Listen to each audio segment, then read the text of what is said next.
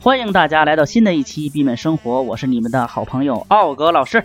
我是你们的好朋友 Super C 老师。又是一期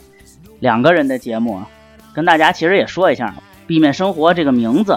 啊想的是什么？你工作是 A 面儿，啊，你的生活是 B 面儿，咱们有这么一个考量，对吧？但是啊对现在我觉得这个名字更贴切了。咱们这三个人有一个人 A 面儿啊，有一个人只有 B 面儿 啊，还有一个人去生活了。 哎哎呀倒这是个分工明确啊，分工明确。对，顾老师这个情况确实是，嗯，懂行的朋友也听出来了，今天这个电台肯定不只有两个人。哦，这就有有设计的时候就不止两个，你说两个哎就肯定不是两个。那就不能是两个，那哦，都让他们猜着了，这电台还怎么上市？是我就是录到这儿，是吧？我我跟后面自己录就 行。就一个人了是吗？ 今天这可以说啊，咱老词儿啊，别开生面了。哦，为什么别开生面呢？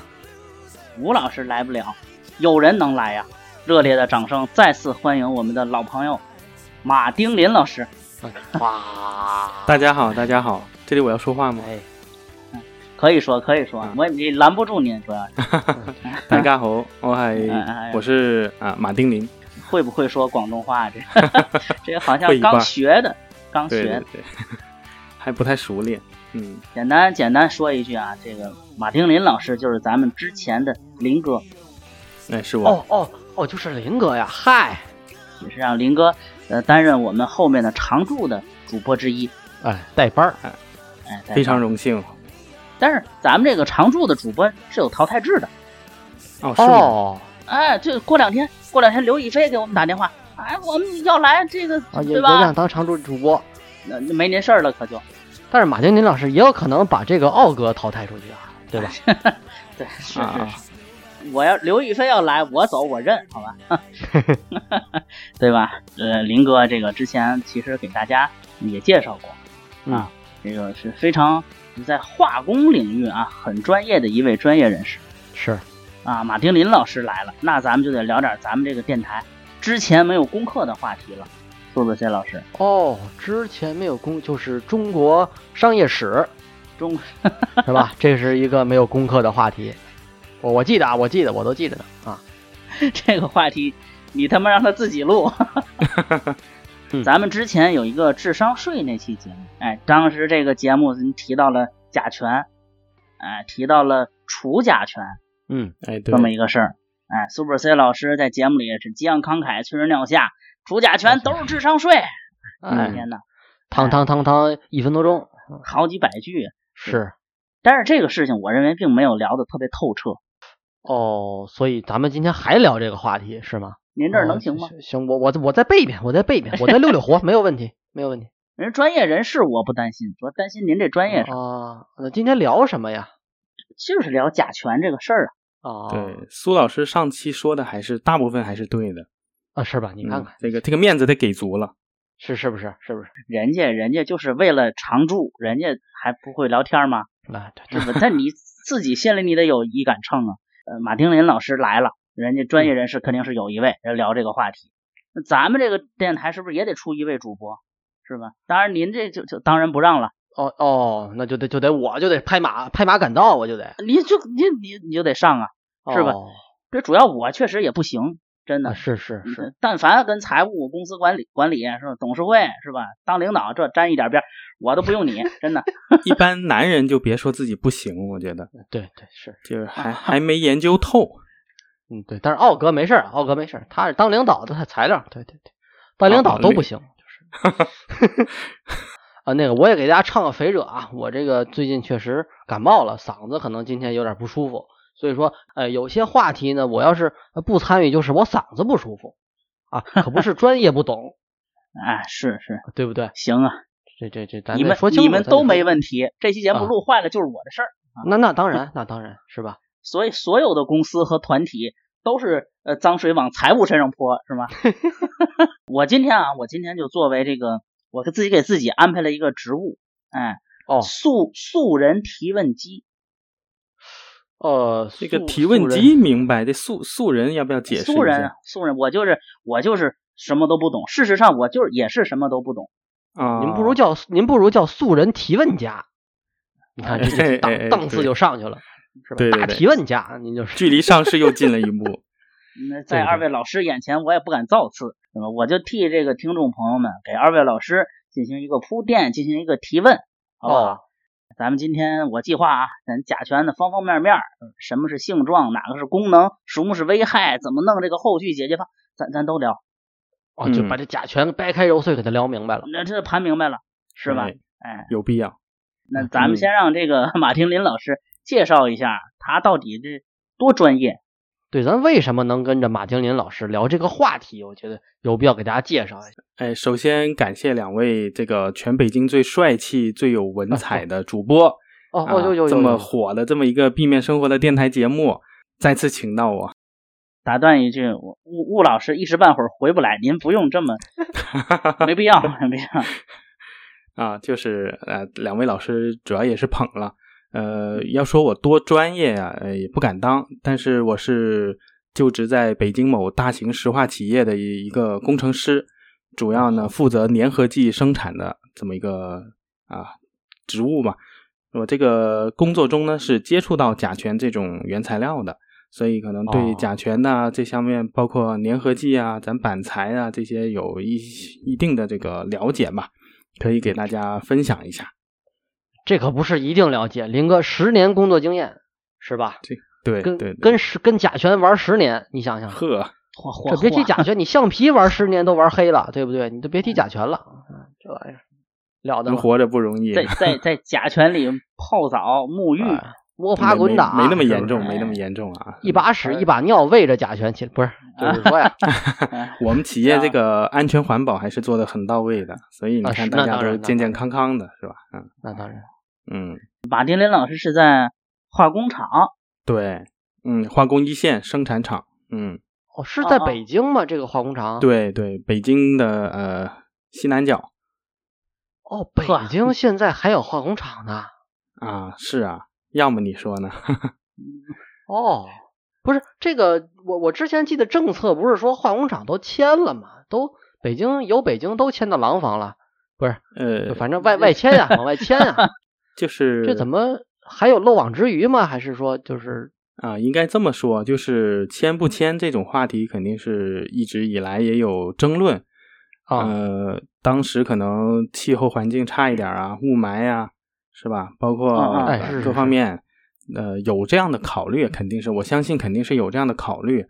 嗯，但是呃，总的来讲呢，这种化工大的化化工厂啊，在咱这种大型的城市里面，还是城市所需。哦就举个例子，就是去年刚有疫情的时候，这个嗯口罩的需求量一下激增。当时啊北京市本身是没有那么多那个制造口罩口罩的原材料，这个熔喷布啊它是产能不足的，需要在外地去进。这就其实当时全国都缺，所以北京当开一开始的时候，这个熔喷布的缺口还是挺大的。那然一定后就需要靠这种大型的有实力的化工企业，非常短的时间里头，哎，造了这个熔喷布的生产的线，一下就把这个口罩的产能、原材料这个供给问题解决了。就从这一件事儿上来看，你衣食住行一些很关键的东西，你本地还是需要有这么一个大型的企业去保供的。从这方面考虑，这个呃，你要说北京一点儿化工都没有，也不太安全。哦，是这么说我就明白了。确实啊，这个每个城市其实都一样，很多事儿啊就不应该一刀切。对，而且您看，现在这个化工企业也没搬走，但这几年咱北京这个蓝天雾霾的情况好得多，好得多，蓝天哎还真常是见的还真多是，对，嗯所以说明这个企业的存在并不是说会造成环境污染，它只要做得足够好，而且呢，呃，北京现在雾霾天少了，蓝天多了，跟这个油品的升级是有很大的关系的。哦，汽油对，就是汽油的这个品质的生产，也是这些种大的化工企业，它不断的升级以后，它所制造出来的现在咱精六的这种油品，其实是比欧洲的一些等级还是要高的，环保等级要高。哦，现在咱们国家这个环保等级比欧洲还高。呃，起码北京地区是这样的，就是呃，各个哦化工厂生产出来的油品，跟因为它原材料不一样啊，工艺不一样啊，它肯定还是有细嗯微的差别的。等于嗯咱北京当地本地生产出来的油品的这个质量是非常高的，所以才换来了今哦天这种蓝天白云的效果，还是有贡献的。是这么这我么一问说个问，题，就是嗯这个油品的质量，我理解是不是好的油品质量烧出来生产生的这些废气对环境的污染程度就小，对，哎，不好的这个质量的油品，这这污染就大了。但是北京多少辆车对，是这它个意思吧？啊，车的总量很大，你要油品稍微杂质稍微多一点儿嗯，啊、嗯它出来的污染物就会多很多，总量就会多很多。所以每一点点进步都会为城市的发展做出巨大的贡献。哎呀，太好了，太好了，这个环保少年啊，咱们马丁林老师就是，啊今天咱们请到了一位社科未来的社科院院士。哎，你哎，这北你跑京了蓝这天这的个代不言敢人当啊，哎呦呵，是不是？啊刚才林林哥这么一说，我就通透了，因为什么呢？嗯因为这个嗯化工厂留在北京还是非常必要的，对不对？嗯北京现在每年三百六十多天，现在咱们说蓝天得达到三百天以上，这天津一年也是三百六十五天，这个 呃，是吧？哦，嗨， 这个你看，你看这话，广东也是三百六十一五。年当中只有六十天阴天、嗯雾霾天，那么这六十天就是零，就是马丁林老不是，就就是这我没做好工作是吗？ 就是 在往上提高的这个空间了，但空间不大了。空间不大了，对哎，对这种哎空间不大，我们是愿意看到的。对对对对对，这哎个特别哎好。所以说，就是在在哪儿能加到你们单位这油啊？就是嗯，这 你基本上京东上有卖的吗？ 好家伙， 你正规加油厂加油的地方都是都能加到。哦，都是嗯你你你你你们家的油，你你们单位的油。呃，不敢不敢这么说哦啊，贵但贵是贵厂贵厂啊 哎哎，哎朋不不敢这么说啊，这具体我也呃没有具体的数据，但肯定是占大部分吧。嗯哦，那个马天林老师一说这个，我就想起来我小时候，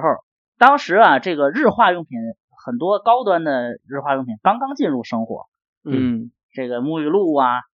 这个洗发露啊，就等等等等吧，就这种。呃，长辈啊说这么一句话，我不喜欢那些个化学的东西，哎对，嗯，哎对，有偏见，有偏见、刻板印象。但是你看现在，马丁林老师给咱们讲的，你生活中哪儿离得开化学？对对对对，是生化环材，看来还是好好好专业，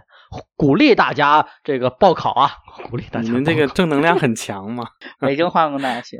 缺德缺大了，这都哎这么一说啊，咱们就对这个马丁林老师有了一个对全面的认知。人家是什么？人家是保供体，保供真的，你真的看看，哎，这词儿用的多多多到哎，你位。看多好！嗯，哎，那咱咱们开始吧，开始吧，闲言少叙。首先一个啊，首先一个，我觉得咱们这第一个话题，咱们得认识一下甲醛。哦，全面的认识一下，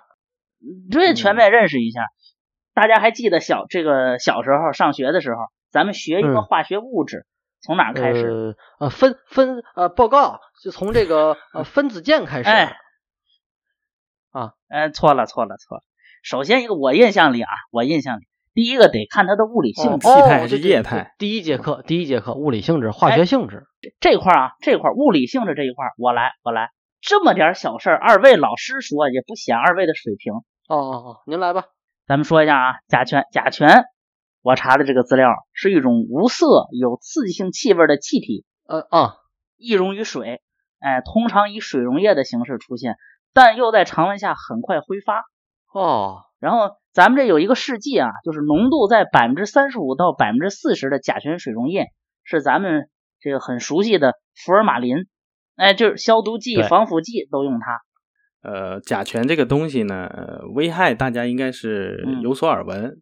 啊。对具体就就不太细说了，肯定是一个不太好的东西。可能大家更关心的是，现在科技这么发达，呃，为什么咱这个建筑材料啊、板材里头还有这么多甲醛？是不是可以代替？就可能更关心的是这方面的话题，是不是？啊，对对对，因为我在哎我的理解上，甲醛它是就是粘合剂，广义上说这个胶啊，嗯，透明胶啊，什么胶水啊，就产生胶的一种原材料。对，但是啊，就甲醛为什么要用甲醛这个东西，是吧？就是生产粘合剂，我们想理解就是原材料可能有很多，对，对吧？那呃嗯甲醛就是不可替代吗？这个我确实也有这个疑问。首先啊，这是一个其实是一个很复杂的问题。呃，哦现在确实有不含甲醛的胶，这是有的。哦，有啊，哦，对，但是因为呃工业化生产嘛，考虑的因素很多，首要一个就是成本因素，这个你就无法替代。甲醛作为一种非常重要的化工原料，它本身有一个很便宜的特点，然后以用它和尿素生产的尿醛树脂，就是一个非常非常重要的应用在板材里头的一种一种粘合剂，一种胶水啊。简单来讲，尿素是一种物质，对吧？这个甲醛是一种物质，哎，把它放一起啊，放一起就是就是这个环儿就打开了，是吧？哈就就打开了，还之后就连成一个长串儿，就就就就就就有就有粘连性了。哦，哎，那就是像您刚刚说的，其实现在有替代的这个产品。对，那我们平时买板材，咱们也知道，啊尤其装修的时候买各种什么板儿，就真的没有不用甲醛做的板儿吗？做出来的，因为你有别的胶啊，那为什么没有别的板儿呢？这个我不太理解。有，呃，你去那种全屋定制的厂家，他会提一些什么无醛版呀、或者什么啊对有康无醛醇版版呀、对对对就类似的一些呃新的一些板材。呃，举个例子，就是现在比较呃常见的什么呃 MDI 胶，这哦种胶呢，它就是那个生产出来的那个树脂是不含甲醛的。就是 MDI 胶，它主要呃原材料是一种异氢酸酯，用它哦去跟一些那个含羟基的一个物质去反应，然后它呢生成的这种呃胶啊粘合剂，它本身不含甲醛的，而且各方面性能也不错，能够运用在这种板材的这个呃这个生产上面去。但是这个异氢酸酯这一类东西啊，那个成本比尿醛贵了很多，可能尿醛大概两千块钱一吨，呃，MDI 胶大概得上万，有时候会价格波动到两万，好几倍。哦，所以那个板材生产厂家能呃愿不愿意去用，这是一方面啊。另外一方面呢，就是呃尿醛树脂，因为作为好多年了，好多年了，啊它的这个生产线已经全全世界铺开，百分之九十多的板材都是用的尿醛树脂，啊它的整条哦生产线都是适配尿醛树脂的这种热固性塑料的这种呃特点。你现在突然换一种呃新的粘合剂，它可能也能做成板材，但是热压的时间可能呃比尿醛要时间长，它生产的负荷能力就会下来了。我本来一天能生产一千块板，我现在用新型的，我只能生产一百块板，那我的成本无形中是增加了很多。所以这个尿醛树脂，因为早早年间大家对甲醛的认识没那么强烈，就是没那么深刻，所以全世界都在用尿醛去做我们的那种板材。这些生产线一旦铺开了，然后你再想用新的一些产品去代替，其实是很困难的。那就是我理解这个生产线很长，对吧？它比如对说从这个原料最后生产到出来的板材，可能有十个步骤对，啊。那么其中一个步骤就甲醛这个步骤，我们现在是有科技能给它这个提一档的，让它没有这个甲醛。但是对其他适配的这些产线跟不上。对，哎，这个总结就很到位。这这个苏布尔塞老师虽然给大伙儿总结了啊，但是我还是有疑问，嗯嗯，一个一个问题聊啊，我好几个疑问。呃嚯、这个甲醛和尿素两个物质反应对就能生成一种尿醛树脂粘合剂粘合剂就是粘合剂就是胶对啊，对胶水水胶水儿，咱们就嗯说胶水儿。对就胶水儿，胶水儿叫哎，这我就能理解。那这个应用于板材的这个这个生产制造，嗯对吧？对，板材是一什么东西？我现在都不明白，是木头吗？是木屑吗？，对，它是这样的，就是呃，嗯，假设你买的实木家具，那它就是一嗯整块的实木，它基本上是不含这些胶水啊什么的了。但是，对，我就想实木搬到我们家不用粘，，对是对的拿对，树直接中间一锯，就光头强那锯啊两下、哎是吧？一块木头板儿就出来了。那是应该是最纯天然的。但是实木有实木的啊问题，就是一来贵，二来嗯木木材它到底是红木的呀，还是什么杨树啊，那那那种松木的那种差别还是很大的。是是是，哦而且且不防水实木爱变形。对，实木最大问题就是干了它就会开裂，太对潮了它又会变形，这一点是哎呦板材是完胜。对，完胜对了完胜，啊，那就是吴老吴老师他们家早早晚这一漏水就等着变形吧，他们是石墨，他都纯是实实木啊，啊他都是啊，沙发是吧？茶几儿他们家都是，那就是说板材的这个制作过程当中是必须是一层一层一层粘，是吗呃，就是大量的胶水儿它是分几种，它是分几种，一种是啊薄片儿的那种实木，很薄片儿，啊就不用说一一大棵嗯树很大一块料就都给你了，它可以是很薄的一片儿嗯，然后好几层，就是什么三合板、五合板，就是好几嗯三层板层儿，五层板对儿，对对对，分层啊，横着、竖着这么给你粘起来的。那也用尿醛，还有一种呢，就更常见的就是什么呃颗粒板、刨花板的这种，它是嗯把木屑扔到锅里头，嗯嗯然后搅这些胶水，然后再出来热压，一压定型。呃，这些木屑之中间就是靠着这个尿醛树脂去哎去那个拉住的。你可以理解成这是一块含木屑的塑料板儿，所以它嗯防潮、防水各方面防。你塑料哪有怕水的，哦哪有怕干的，是不是？木屑和木屑之间都靠着这个尿醛把它拉住，那这个尿醛的这个粘合度、粘合性啊，还是很强。哎，尿那醛是真的是除了它含甲醛这一个毛病，其他简直是完美适配板材的这么一样化工产品，特别比完嗯美。小米粥是强不少了。对对对对，跟我们家年底这个 是吧？贴花的那个那个，啊、你是那个什么浆糊什么的，是吗？淀粉、啊对对，，比浆糊厉害。那你肯拿定大米熬的，嗯，好像现在也有一些胶水是往里头加点淀粉呀什么的啊，给它就稍微环保一点，但是它的性能会下降，应该是有这个问还题。淀粉勾芡是 吗？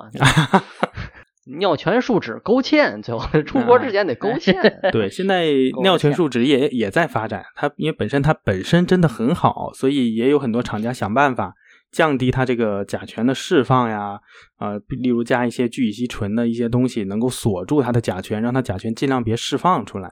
尿醛最大的问题其实就是它形成固化以后，形成这块板材以后，它还会微量的在就是逆反应，再重新把这个哦甲醛释放出来。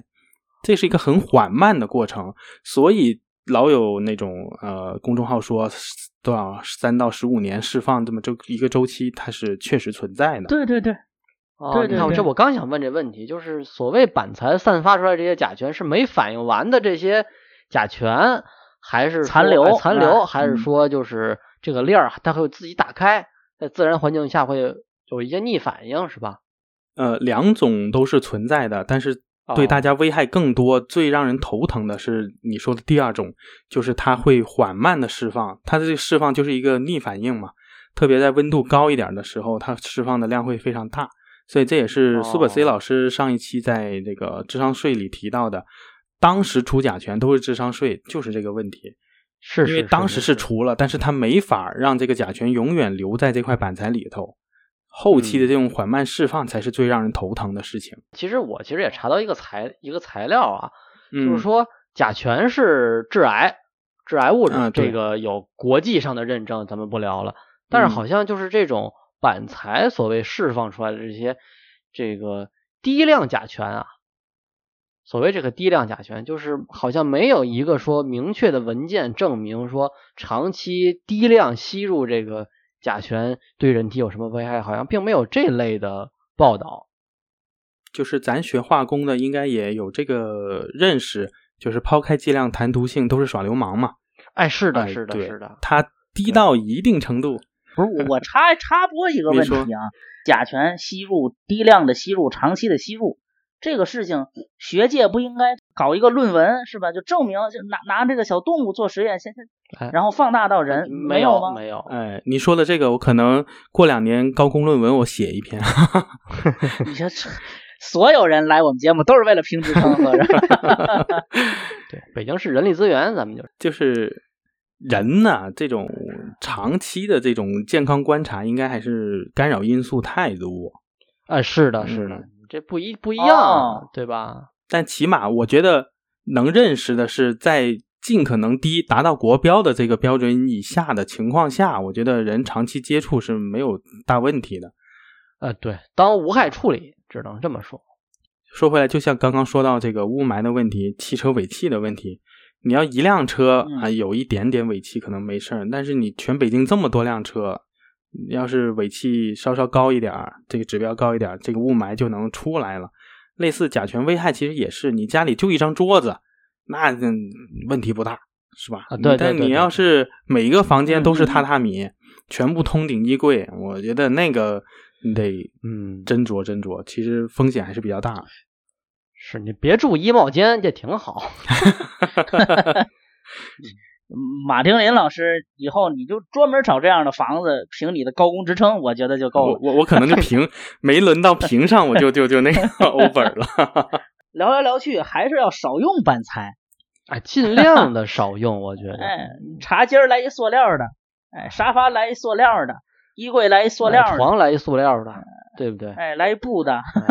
就是源头控制还是最管用的。你要买房啊子，尽量个人建议，呃，不要真的做太多的这种板材家具，而且家里东西放太多，也也也过得也不爽。我还以为说买房子尽量别买木质结构的房 子，才搭起来 呢。嗯木质日本那种木质结构可能还是实木的多吧？你要它柱应子该呀、实木梁呀，是它吧应该是木，啊对对对对，这木质结构搭板材好像 差点儿，这个差点儿。嗯，板材更多建在这种家具嘛，咱、嗯呃成品家具也好，全屋定制也好，都是板材的居多所以说你让我这躲这板材还躲不掉。啊、肯定是躲，啊对应该是彻底躲是躲不掉的，然后也不至于说那么谈甲醛色变，这个倒不至于。你要像呃甲醛要是真的这么严重的话，那我们单位那么多老师傅是不是都都会有问题啊？好像实际上也哎，对也不这个会问题也确实是因为马建林老师，您就是工作中会接触这个甲醛这个东西是吧？啊，当然我们用的量不大，我们不是生产尿醛的，就它只是作为一哦种辅剂加入，就是总量不会太大，但是肯定是有接触的。接触这个浓哦度，相信应该是比一般家居里的那个浓度还是要高的。哦，那这一点定也是要说回来，其实咱国标对于板材这个甲醛浓度要求其实是很严格的，有些是标准吧嗯其实是比国外的啊什么的、其实还要严格。哦，我听总听说有 E 零什么的，是吧？对，还有现在最近出的是不是哎有 ENF 之类的一种说法？你跟跟你你跟我听说的不一样呢，我听说的是灵异，哦，E 零 E 零， 呃，听着灵异事件比较多。那你你们聊，你们聊，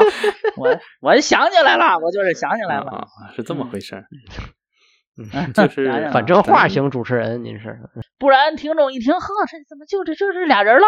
啊？你第什么上厕所了？我我在我您在，嗯我就在赶紧把刘亦菲老师请过来，您这这这这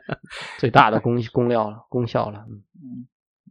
对呃一一零一一零零啊聊到一一零零了，对啊，就这是咱国家的两个老学者爱忘事儿，你标准还是很高的嗯，但可能真正到下面落实呀，真正进到你家里的情况就是千变万化了，这个就很难控制了。哎，是，其实所以上次我也给大家介绍，就是说买房啊，尤其是装修，尽可能的还是用一些大品牌的这个板材。一个是大品牌的，另外一个就是呃总量上尽量控制，也别真的是铺的很满。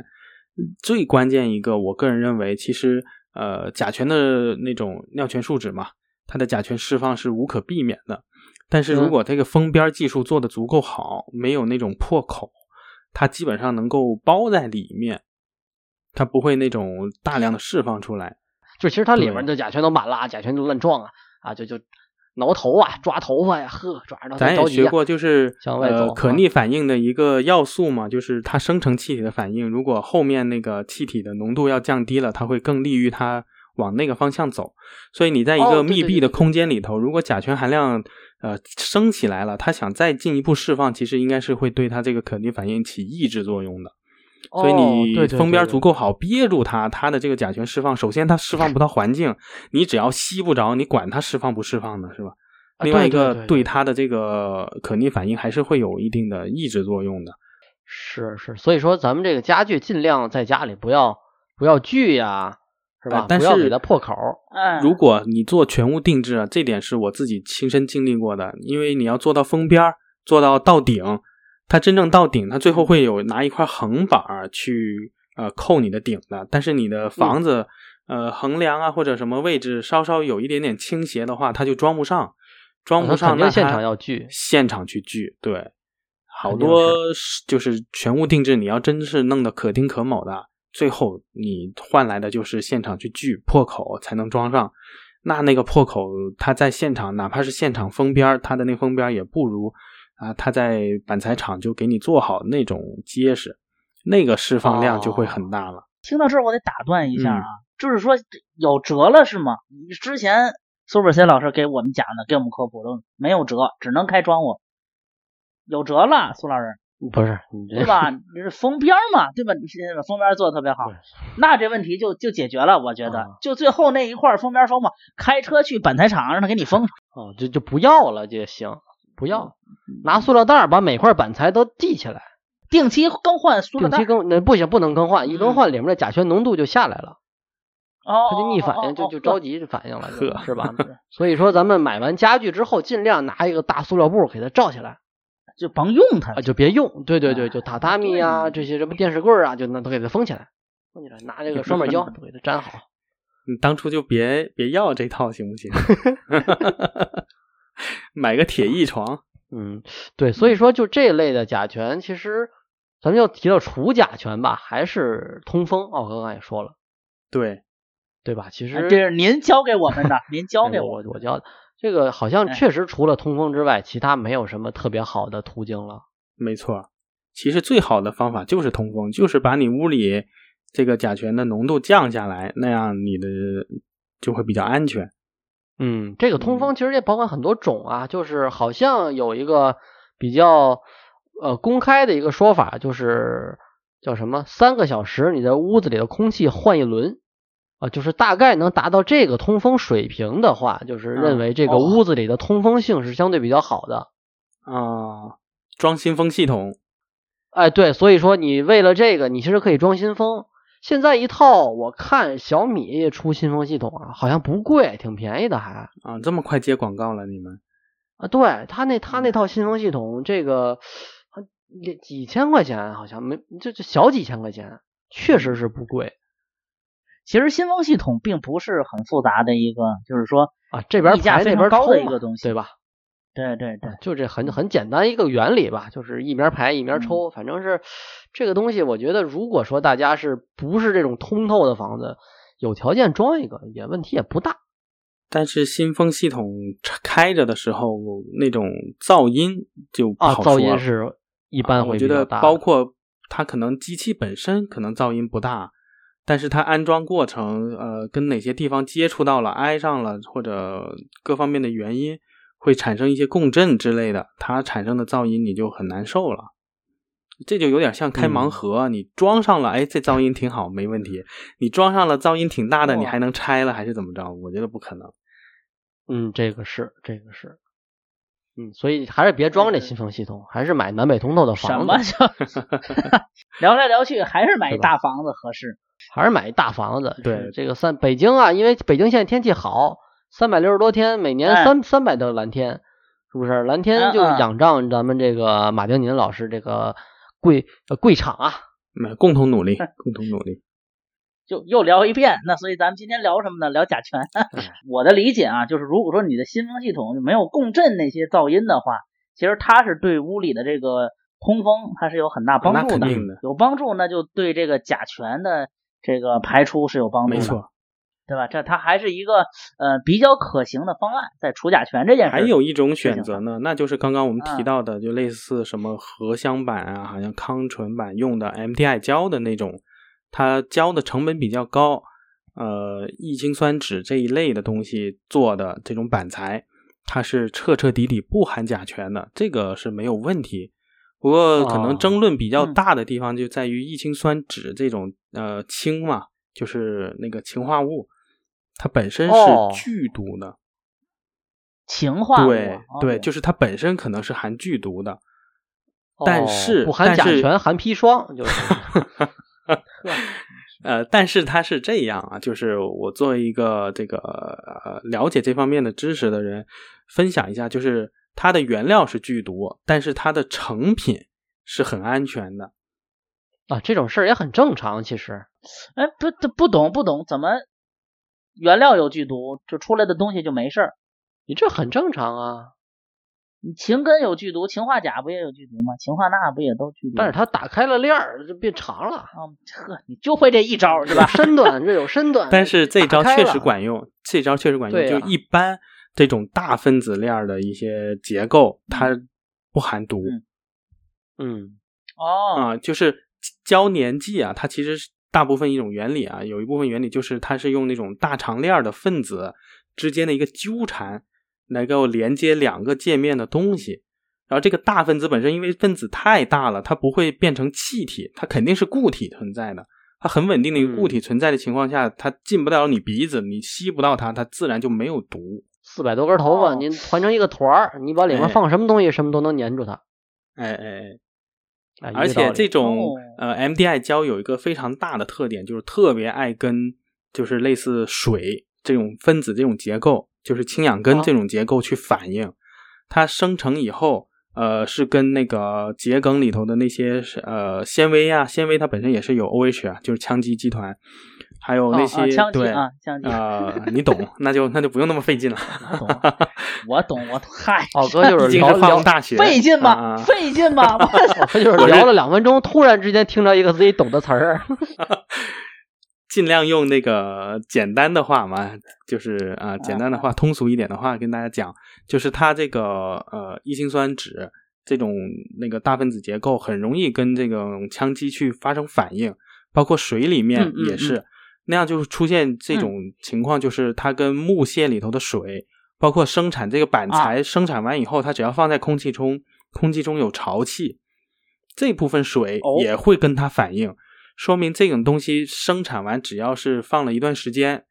它出来以后残留的异氰酸酯就会很少，或者是就可以认为它这个剂量就是对人体没有害的这么一个程度。所以这部分胶的应用是很广泛的，像聚氨酯类的胶也是用 MDI 去制的，什么汽车呀，什么那种外墙保温啊、泡沫板呀，很多很多都跟这个哦聚氨酯息息相关。但唯独呢，就是听到过有一些报道，这个呃，像外墙保温这种，它烧起来了，嗯，烧起来以后高温使哦这个聚合物、这个大分子重新锻炼成小分子，这个过程中可能还是会产生就是氰化物，好像是会哎有、呦有这种就是高温燃烧这种外墙保温，然后把人熏死的这种报道，应该是我见过。哦，那还是不行，这个就是只要不烧它，只要不烧它，这个问题应该是是没有，就是它不会像尿醛树脂一样有一个长期的释放。你像用这种 MDI 胶做出来的板材，你装修完以后可能释放个一两个月、两三个月，基本上你就可以比较放心了马丁林老师讲的这我听明白了，啊。大分子它只能固态存在，对，嗯，对吧？你你看那些金啊什么的汞啊，分子量都很大。呵，这我好像一还下我不这是知识一这个回好事儿像吧？好 像好像说错了。汞的质量就是这个原子嗯质量很大，但是它不是大分子。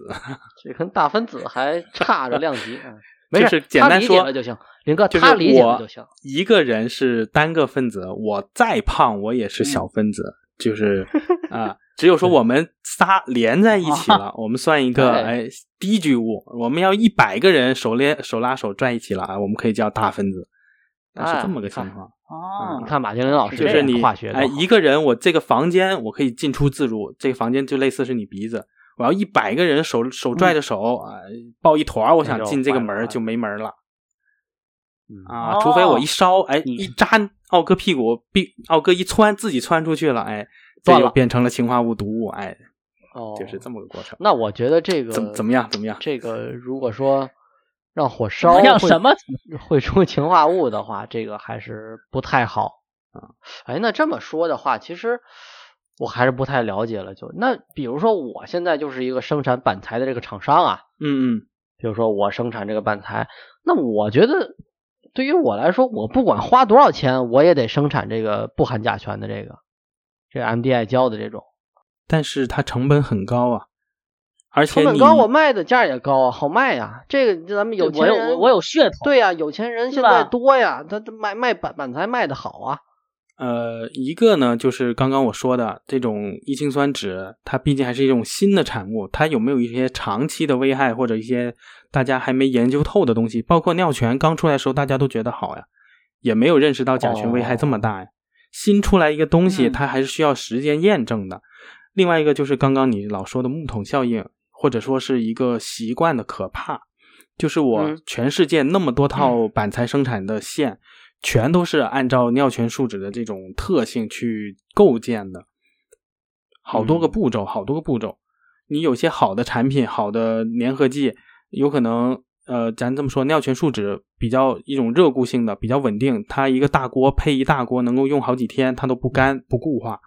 你换一种哦性能很好，但是没准扔进去半小时内你得用完，那它就没法适配它这个生产线，它得时不常的就给配你的这种胶，它也不太现实。哦，还有一些就是热固，我尿醛可能热固个一两分钟，它就能够定型了，这块板材就能出厂了。你有些那种环保性的胶，你热固十分钟，那你这个生产效率就下来了。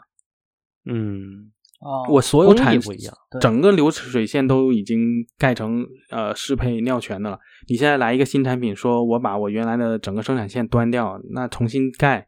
这个成本就不是说我呃 MDI 胶一万尿醛两千，就不是呃这个差价的问题了，是你、哦你你对家对底对都要对对端了，这个不是一般工厂或者什么的能够解决的。而且现在新的一些技术的应用啊，还是能够让这个尿醛能够符合国标的，就是肯定是比一些一些咱一些大品牌的厂家，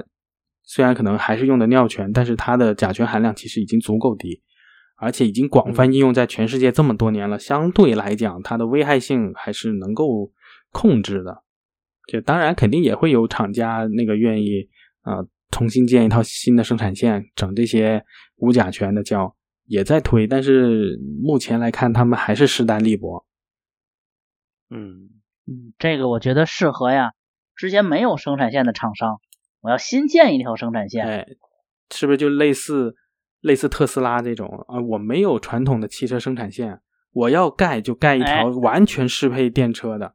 它出来的这哎对种对电对车就是完美的一个电车。你原来有这些汽车生产线的厂家，你很难做到，基本上都是在原来的那个模型上、流水线上，我就是把底盘下面加一层电池，加完以后，这个离嗯地间隙就更小了，然后里面车内的空间其实也不大，因为留着什么油箱呀、发动机、变速箱的位置都留着了，它没法嗯嚯重新推倒重来。这就是为啥可能非得要把特斯拉引进咱国家，费这么大劲，给这么大优惠，就是一条鲶鱼效应。哎，你嗯原来嗯整个国产的电动车全都是在在老的流水线上修修补补弄，我突然来一条鲶鱼，它做的这么好这么好，你其他也得想办法赶上。哎，就是这么个打破一个习惯的一个东西，需要有一条鲶鱼去去打破。哎，那咱们就可以做这条鲶鱼，奥哥，怎怎怎怎怎么念？怎么念？我我听听。所以你们盲盒还没有上市，就马上要盖那个板材生产厂子了，是吗？ 嗯，咱干干一个板材吧，这个，这个这个这个董事会这个第二个议题，嗯第一个咱回头嘛拿咱拿胶水儿，胶水儿好一点，咱拿那个修正液，嗯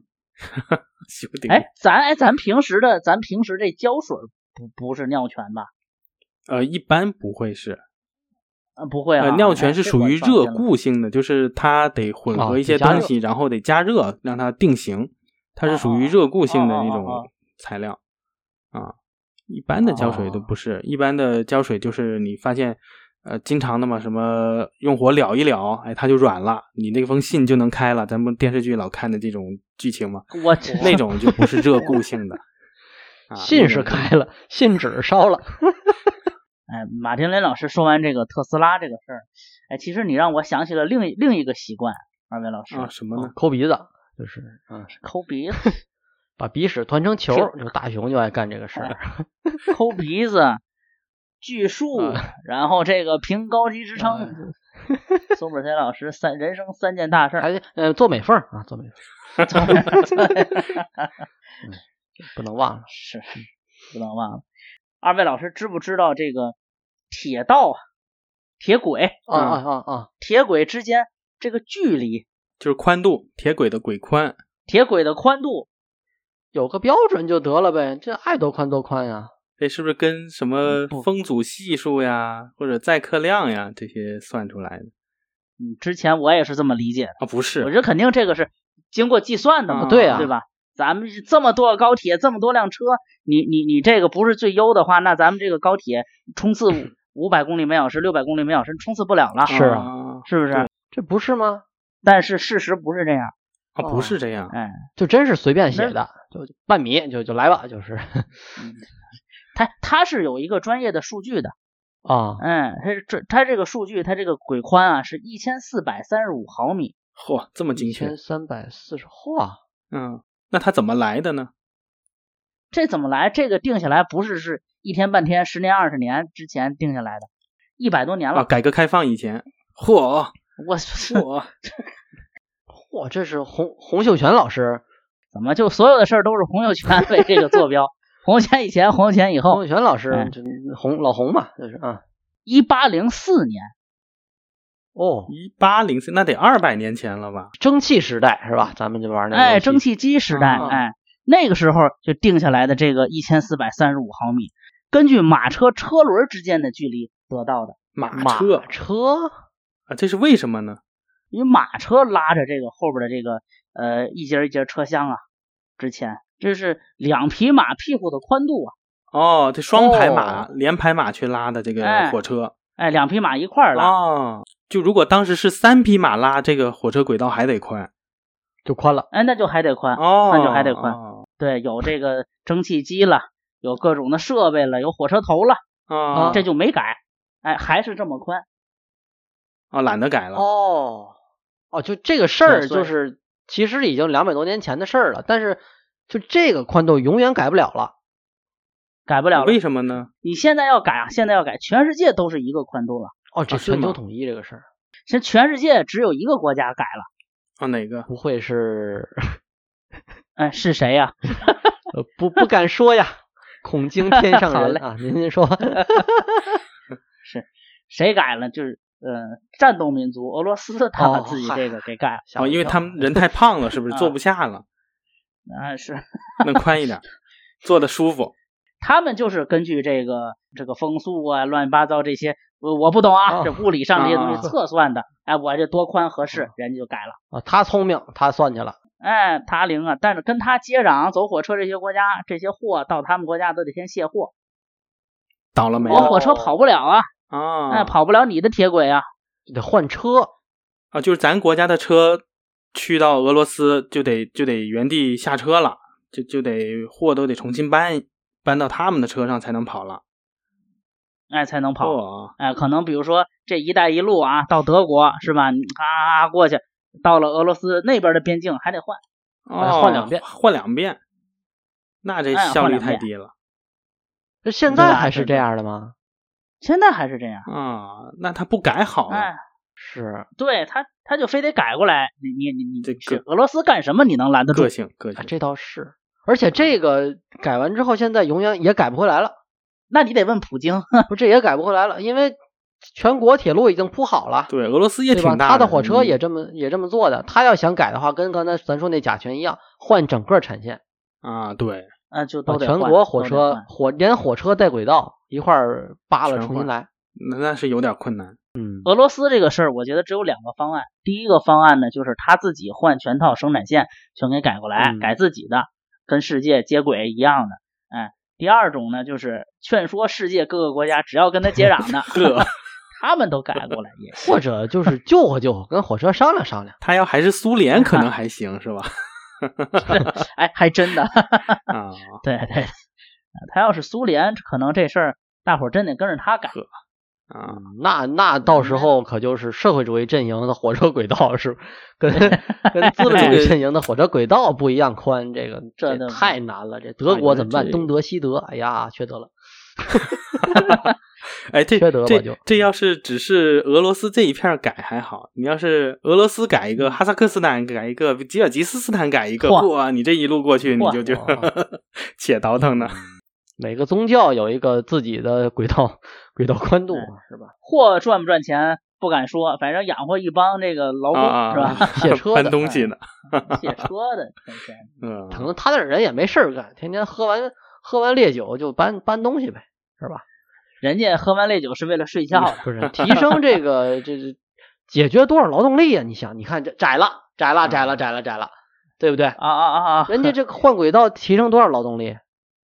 对不对？解决多少工作岗位啊？嗯，我是我是这么理解的，有可能人家那个地方他他不需要工作，呃，就有一百四十平的房子住，呃，嗯家里也没有甲醛，呃窄了是是是摘了摘了摘了摘了，木头的木纯木头的纯实木，他们那儿对，纯实实木木，纯实木，出门就哎有。哎，你还别说，他们那个地方还真有可能有条件用上纯实木的，这个对西伯利亚嘛嗨自然环境嘛，对对对，因为人少啊，因为人少，人少，熊也多呀，你这玩意儿， 人熊嗨，光头强多， 所以熊多了，熊多了就就容易这个有白化 病。你啊是那个什么动物保护组织的 那个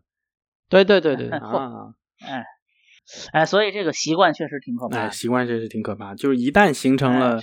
你哪怕有比它好的方案，你也很难改过来了。就大家都这么着，你想改是改不了的。那是就包括这个咱们用的键盘，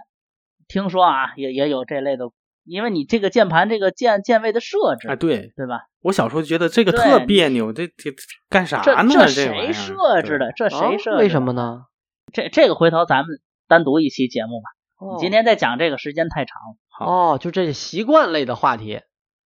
哎，这这个习惯可可是不一般。哦你你们这避这免好生这活好也这变好这成好连续连续剧了，是吗？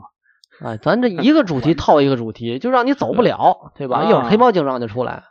有意思，有意思。嗯，行，咱还说回甲醛啊，咱还说回甲醛，啊，好，这这聊甲醛啊，这 期咱说回甲，呃，这个咱刚说了装修啊，装修的甲醛就是良好的方式就是通风，对，对吧？嗯少用这些哎板材，然后开窗户通风，通那么三五个月的，然后你再入住，嗯哎，对？吧？这是咱们对装修的情况。那其实还有一种嗯嗯场景啊，我觉得可能更多的听众是租房对对对对对，我其实我想问这个问题，啊，对吧？租房我不受我控制，对，，我不可能说租嗯十二个月，我先晾三三个月，这这不太现实吧？这个事儿，像二位老师是买房了，买房是吧？那很多东西自己都是知根知底儿有谱，哎，对，亲哦我们自这挑选租，房，我我们租房我们是真不知道，所以所以说，二位老师能不能给我们指导指导？是不是？就我们这挑房子，这这家具啊、甲醛啊，这怎么挑啊？或者说，已然挑中了一个甲醛含量比较高的这个房子，它这个我怎么我怎么避免呢？是吧？我这我怎么保护自己？租房再租一个， 租房这个呃，我给的一点意见吧，就是现在大家租房应该大致分两类吧，一种嗯就是租那哎种旧的，就是家庭式的那种，另外一种是类似蛋壳那种的啊、给就是都是统一标准给你盖好的，打好这种呃家具、哦是吧？嗯就公寓式的这那特种、别精确。自如自自如那种哎的，自如。哎，提那些已经没有了的公司是很好的一个习惯啊，我我 可能嗯不太租房，这个这个啊没是有紧是是跟这是，个这方面市场经验您这欠缺的海了，但我还是租过的，我还是租过的。啊哦，还租过房，对哦对，当时是我媳妇儿怀孕的时候，在她单位边上租了一套房子，哦就为了方便照顾她。所以当时看的呢，就是主要看那种旧的这种房子，就像奥哥说，嗯你你四十六年的房子了，里面家具都三十年了，你再有什么危害，相对会好得多。 啊，另外就是、嗯嗯呃，家具其实听你听着旧像一夸点人的儿话呢，家具其实旧一点儿啊，呃，还是反而还是好一点儿。然后里头的那种板材家具少，可能床都是铁艺的那种的，倒是无所谓，你睡床就是睡那个床垫儿嘛，那个床嗯架，只要不咯吱咯吱的，就是就还可以吧。我觉得相 相对宅宅那种房子，你基本上可以不用担心就是家装污染呀、甲醛啊这种问题。另外呢，如果是租那种啊、呃那种公寓式的那一类呢，里头板材家具很多，而且它全国统一标准建的，你也不用想它用什么 MDI 胶了，肯定是尿全树脂的板不可材。能，对，对，那种嗯嗯怎么办呢？就是一个就是你进去以后的感官，虽然甲醛本身是无味的，但是呃，跟它配套的一些东西啊什么的，呃，什么有机挥发性的那些东西，它本身是有味道的。只要那些多，嗯肯定是不是什么好事儿。就是你自己的感嗯官嘛，你要进去就感觉辣眼睛啊，什么鼻子闻的有酸味儿啊什么的，你就甭想了，就它哪怕甲醛不超标，别的也超标了。另外嗯一种呢，就是你进去感觉啊，初步感觉不错，还可以。那你观察一下它那些板材，就刚刚我说的，它它在装的时候有没有明显的破口，它封边完不完整。然后如果有明显锯开的地方，如果你鼻子凑得着的，你离近闻一闻，感觉一下有没有不宜人的味道。我觉得这个就也可以帮助你去判断这个房子啊大概行不行。你要说真的要多保险，你真要请专业机构去测也不太现实。啊、呃，是这个费用也比较高。就是咱说啊它是全国都在用的这些板材什么的，起码它是符合国标的。它只要没有明显的破口啊，那个有那个释放的渠道的话，它这个浓度应该是能够满足大部分人的健康需求的。那以后我这个再租房的时候，我就找那个岁数大的房子，奔老的租。哎，哎你这房子没有七十，我以后不租啊。哎、对，古来稀 嘛，防火七十马上就划归国有，是吧？反正老房子有老房子的好年啊，新公寓也有新公寓，确实看着很很诱人、对啊，对很对诱人。老房子，老房子就是有老房子的好，嗯很冷啊。暖气暖气不暖还是有办法的，要不要再开一期节目给你们讲讲？ 嚯，哎呦 呵，呃哎呀，啊，然后这期节目就一句话：你们换一个房子。林哥这是是过瘾来了。这个我 觉得租房吧，对于我来说，之前也一直租啊。那个马金林老师刚说的这些新的，就尤其是自如喜欢这种一体化装修、一体刷的油漆。其实我觉得也不光是这些板材当中，它的刷的油漆是吧？它嗯铺的地板、啊，嗯等等等等，它用的甚至它用的窗帘儿，我觉得呃，真的符不符合咱们国家标准是要打一个问号的。呃哦，墙面漆的问题应该是不大的。据我所知，呃墙面漆不不不用甲醛吗？据我所知，就是墙面漆它的那种挥发是比较容易的，它不会很长期的那么去挥发。哦，晾一段时间就可以了。呃，怎么说呢？它的那个甲醛就类似引发剂，它可能一吨的这个乳液里头可能含的就是几十公斤的这种甲醛的原材料，然后它在这几十公斤里头再去释放它这个比例，呃，跟尿醛数值就是甲醛就作为原料之一，就是二分之一嘛，甲醛和尿素嘛，那那个比例差得多得多。咱这么说，乳胶漆应该是比墙纸要稳妥，墙纸的胶就不好说。哦，墙纸也是要用胶的，对对对那个胶要环保一点，用什么淀粉胶啊那种那种是啊，不含甲醛，但是粘粘的可能也没有那么瓷实。你要用别的啊，就就就是比较危险。但是乳胶漆啊，咱国家对乳胶漆的这个管控也是很严格的，相对要嗯好得多，乳胶漆要好得多。哎，这个我们当时刷这个墙铺是用糯米胶，糯米胶里面有吗？呃，糯米胶应该是比较稳妥的。哦，糯米胶是没问题的，是吧？对，但是好像确实是粘不住，苏本 C 老师今天也是来是来学习来了， 哎，是吧偷师偷师啊，哎偷师来了，交流交流嗯啊，相互是，促进嘛。好不容易抓着一个行业大牛，我就得问啊他，那必须的，我那得把必二须的。二十块钱店钱我得问 回来。一体化这种装修吧，少租，确实少租。其实也嗯包括呃咱们公司，公司就我不知嗯道二位老师有没有这个搬新办公环境啊，其实用二手家具是一个比较稳妥的方式。这个还真是，就是我们单位，呃，有一张十几年的老桌子，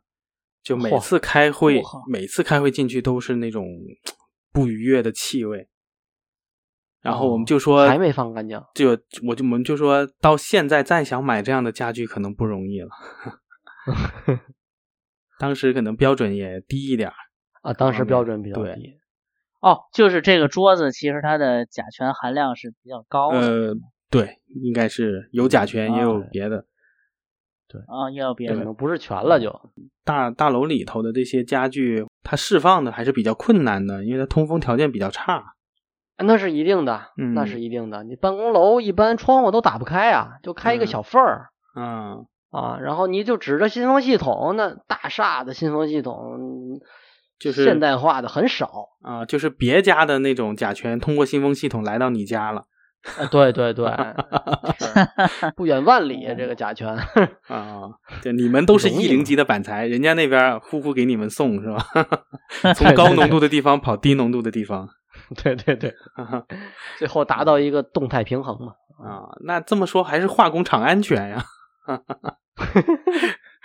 嗯就像马丁林老师刚刚说的，能用二手用二手，是吧？能用老的东西用老的东西，嗯，对吧？我觉得租房来说，也就能咱们能做的也就到这儿。那今天这个说的不少，和专业人士聊就真真的是不一样。反正林哥来这次确实特别高兴啊，我们也不怎么用说话了，就就听着，对，是， 哦，这这成捧哏的了，以后还得请这种嘉宾，我觉得哎，就录起来特别的舒心，哎，嗯，放松今。天咱们这个和马丁林老师，哎，聊的这个甲醛聊的真的很开心，对，对吧？刚才我说的啊，这性状啊、功能啊、危害呀、各个方面的解决方案，咱们说的都比较细致了，嗯，是吧？是天天干这个，确实是和咱们是有区别，是不是？就像就像我和苏本 C 老师本身就天生有区别一样，人家嗯听这个东西听了四年、哎是，呃，也也也谈不到听了四年吧，就是啊， 嗨，这这 行去行不去吧，行去行不反正去的，对对，加一块儿可能也有半天儿啊。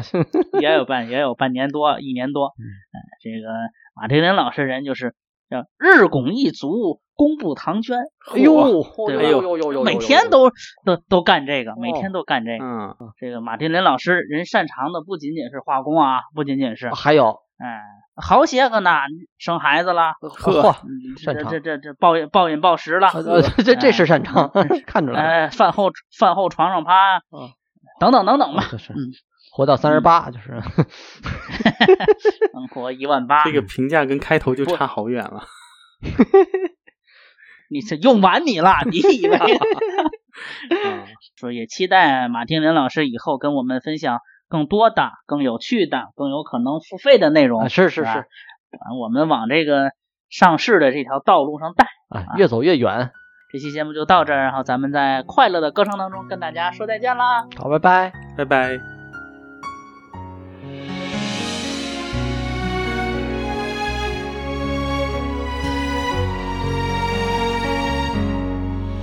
我知道自己的眼泪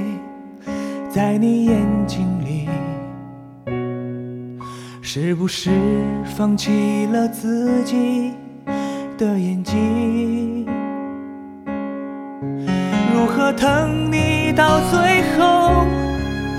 如何等你到白头？等着你的眼泪，我心里好孤寂。那一刻，我就想陪你喝一觉，决定我的眼泪，陪你放弃，陪你忘记。离开你家圈以后，是不是我的眼泪？一个心境之中有一点梦境的回忆。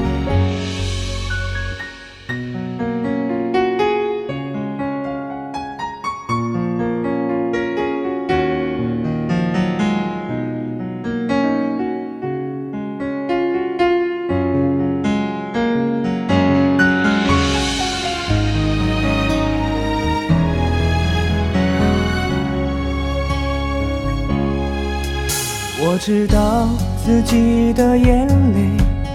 在你眼睛里，是不是放弃了自己的眼睛？如何疼你到最后？如何等你到白头？等着你的眼泪，我心里好孤寂。那一刻，我就想陪你喝一觉，决定我的眼泪，陪你放弃，陪你忘记。离开你家圈以后，是不是我的眼泪？一个心境之中有一点梦境的回忆。那一刻，我就想陪你喝一觉，决定我的眼泪，陪你放弃，陪你忘记。离开你家圈以后，是不是我的眼泪，一个心境之中有一点梦境的回忆，一个梦境之中有伤心梦